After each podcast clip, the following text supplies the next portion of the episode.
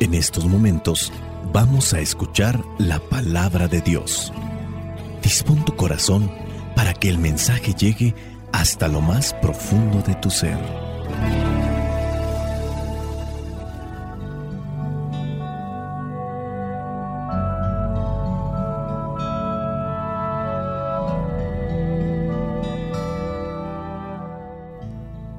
El Evangelio que la iglesia nos presenta para el día de hoy corresponde a Marcos, capítulo 1, versículos del 29 al 39. Dice así, cuando salieron de la sinagoga, Jesús fue con Santiago y Juan a casa de Simón y Andrés. La suegra de Simón estaba en cama con fiebre se lo dijeron a Jesús y él se acercó y tomándola de la mano la levantó.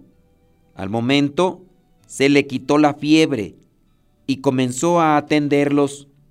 Al anochecer, cuando ya se había puesto el sol, llevaron todos los enfermos y endemoniados a Jesús, y el pueblo entero se reunió a la puerta. Jesús sanó de toda clase de enfermedades a mucha gente y expulsó a muchos demonios, pero no dejaba que los demonios hablaran, porque ellos lo conocían.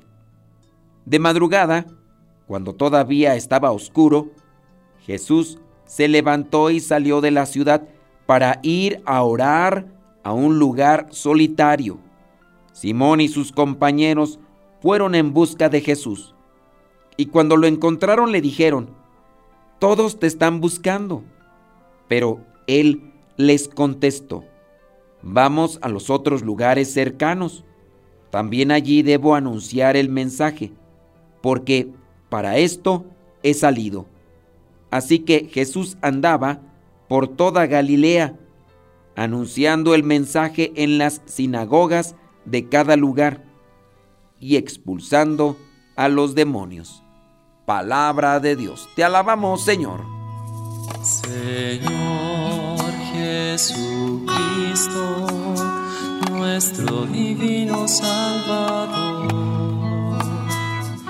gracias te damos por tu infinito amor. Te escuchamos en la palabra te recibimos y adoramos en la Eucaristía. Te servimos en los hermanos.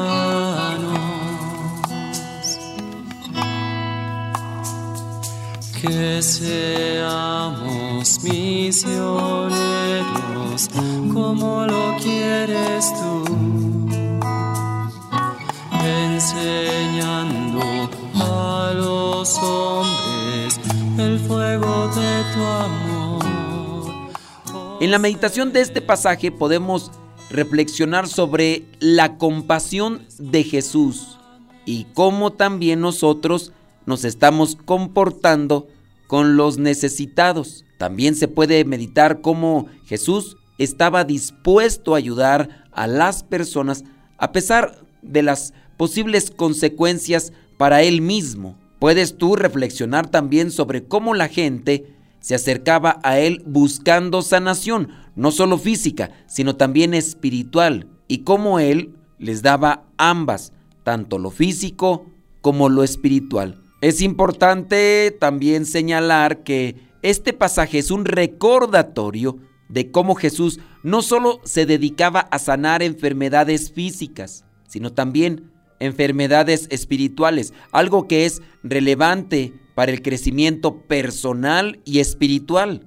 Cada vez hay más psicólogos, terapeutas, psiquiatras, porque cada vez hay más personas que están enfermas en lo emocional, en lo psicológico y se necesita ayuda. Pero también hay que decirlo, cada vez más las personas se distancian de la fe en Dios. Solamente en México dentro de estas estadísticas que se llegan a hacer año con año a nivel poblacional, donde preguntan sobre qué tipo de religión tienen o qué tipo de fe profesan, en México ha disminuido los que creen en Cristo, es decir, hay menos cristianos y así también en otros países. Un parámetro que nos podría servir como evidencia es lo que ha pasado en estos países de Europa de donde salieron grandes misioneros, grandes anunciadores del mensaje de Cristo y ahorita se encuentran en un porcentaje tan mínimo que de Latinoamérica ahora se tienen que mandar misioneros a Europa, porque allá mismo, incluso los mismos religiosos, se encuentran en cierto tipo de carencia o decadencia, como se pudiera también presentar. Ante los misioneros venían de Europa y ahora de Latinoamérica van para Europa, porque ni siquiera misioneros hay suficientes para poder atender a las pocas personas que profesan la fe ya incluso hasta en la increencia, en el agnosticismo o en sus casos más graves en el ateísmo, están allá en Europa. Háblese de Holanda, háblese de España y qué decir de Francia, de donde salieron grandes misioneros y evangelizadores. En otras ocasiones, ya meditando este mismo pasaje, me he enfocado yo a hacer una reflexión sobre el anuncio. También me he enfocado en la necesidad de la curación de parte de Dios. Pero hoy quisiera enfocarme en este punto del versículo 35. De madrugada, cuando todavía estaba oscuro, Jesús se levantó y salió de la ciudad, ahí a donde había llegado, ahí donde estaba sanando a estos enfermos donde estaba liberando a estos poseídos. Se levantó, dice, de ahí donde estaba para buscar un lugar solitario. ¿Cuál era su intención? Comunicarse con su padre, hacer oración. Simón y sus compañeros fueron a buscarlo y ya cuando lo encuentran lo reprenden. Todos te están buscando. Pero él no les responde en modo de defenderse o justificarse.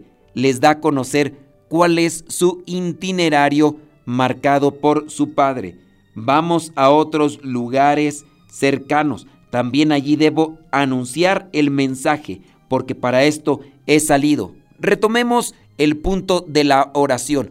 Nosotros muchas veces descuidamos lo principal, nuestro interior, y por el descuido de nuestro interior comienzan los problemas personales, las crisis, inestabilidad emocional, espiritual y psicológica y a consecuencia de la inestabilidad emocional, espiritual y psicológica que puedo tener yo, pues de ahí se desprende un comportamiento que podría tener yo con otra persona no adecuado por el cual viene como resultado el conflicto y la pelea. Si hay inestabilidad emocional y espiritual, hay impaciencia, hay inseguridad, hay complejo, el enojo y la ira me dominan y por ende entonces digo lo que no quiero, hago lo que no quiero y también pienso lo que no quiero porque sé que eso trae consecuencias. Nos hace falta poner a Dios más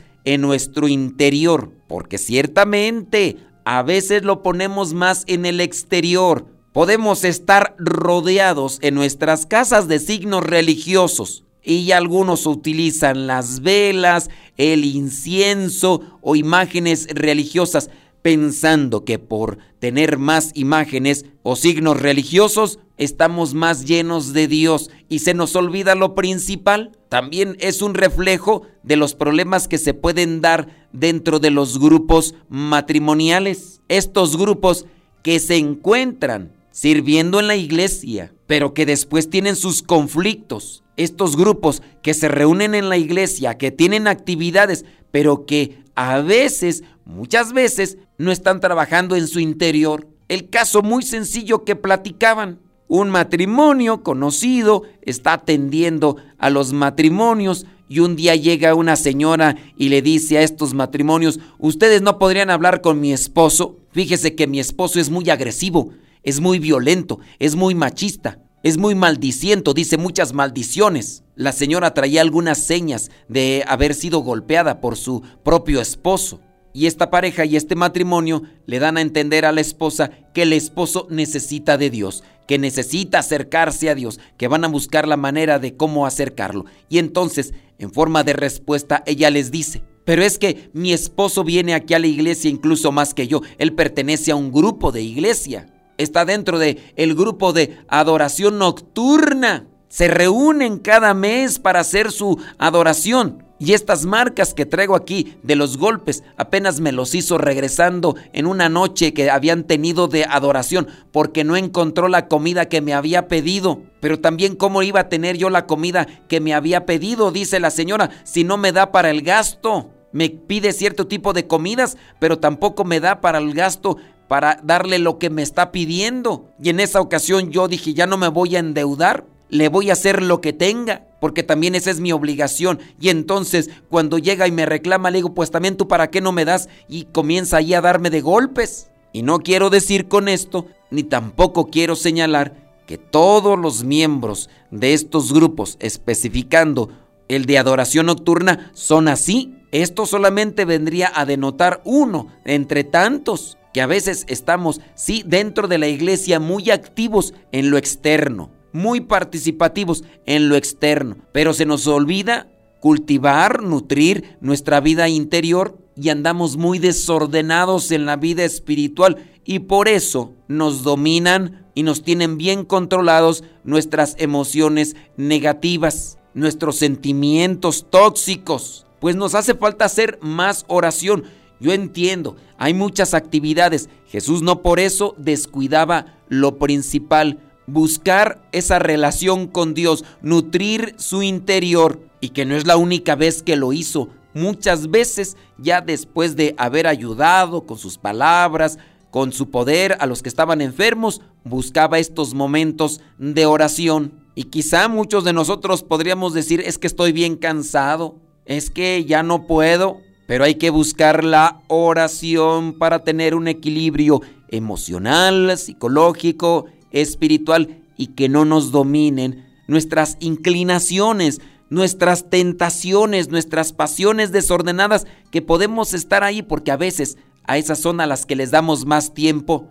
Este señor sí va a las cuestiones de iglesia, lo domina la lujuria, pero hasta estando en los mismos terrenos de la iglesia, busca esos espacios para andar revisando el celular y andar mirando aquello, con lo cual está alimentando la lujuria.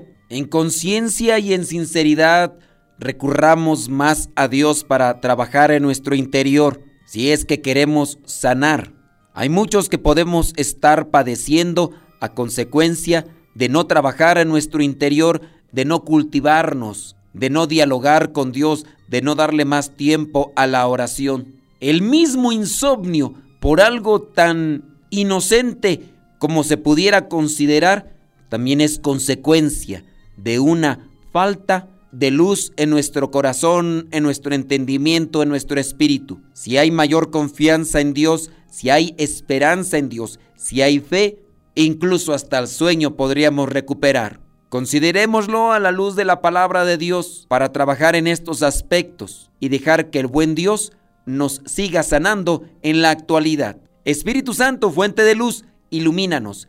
Espíritu Santo, fuente de luz, llénanos de tu amor la bendición de Dios Todopoderoso, Padre, Hijo y Espíritu Santo, descienda sobre cada uno de ustedes y les acompañe siempre. Soy el Padre Modesto Lule de los misioneros servidores de la palabra. Vayamos a vivir el Evangelio. Lámpara es tu palabra para mis pasos, mi sendero. Lámpara es tu palabra para mis pasos, luz en mi sendero.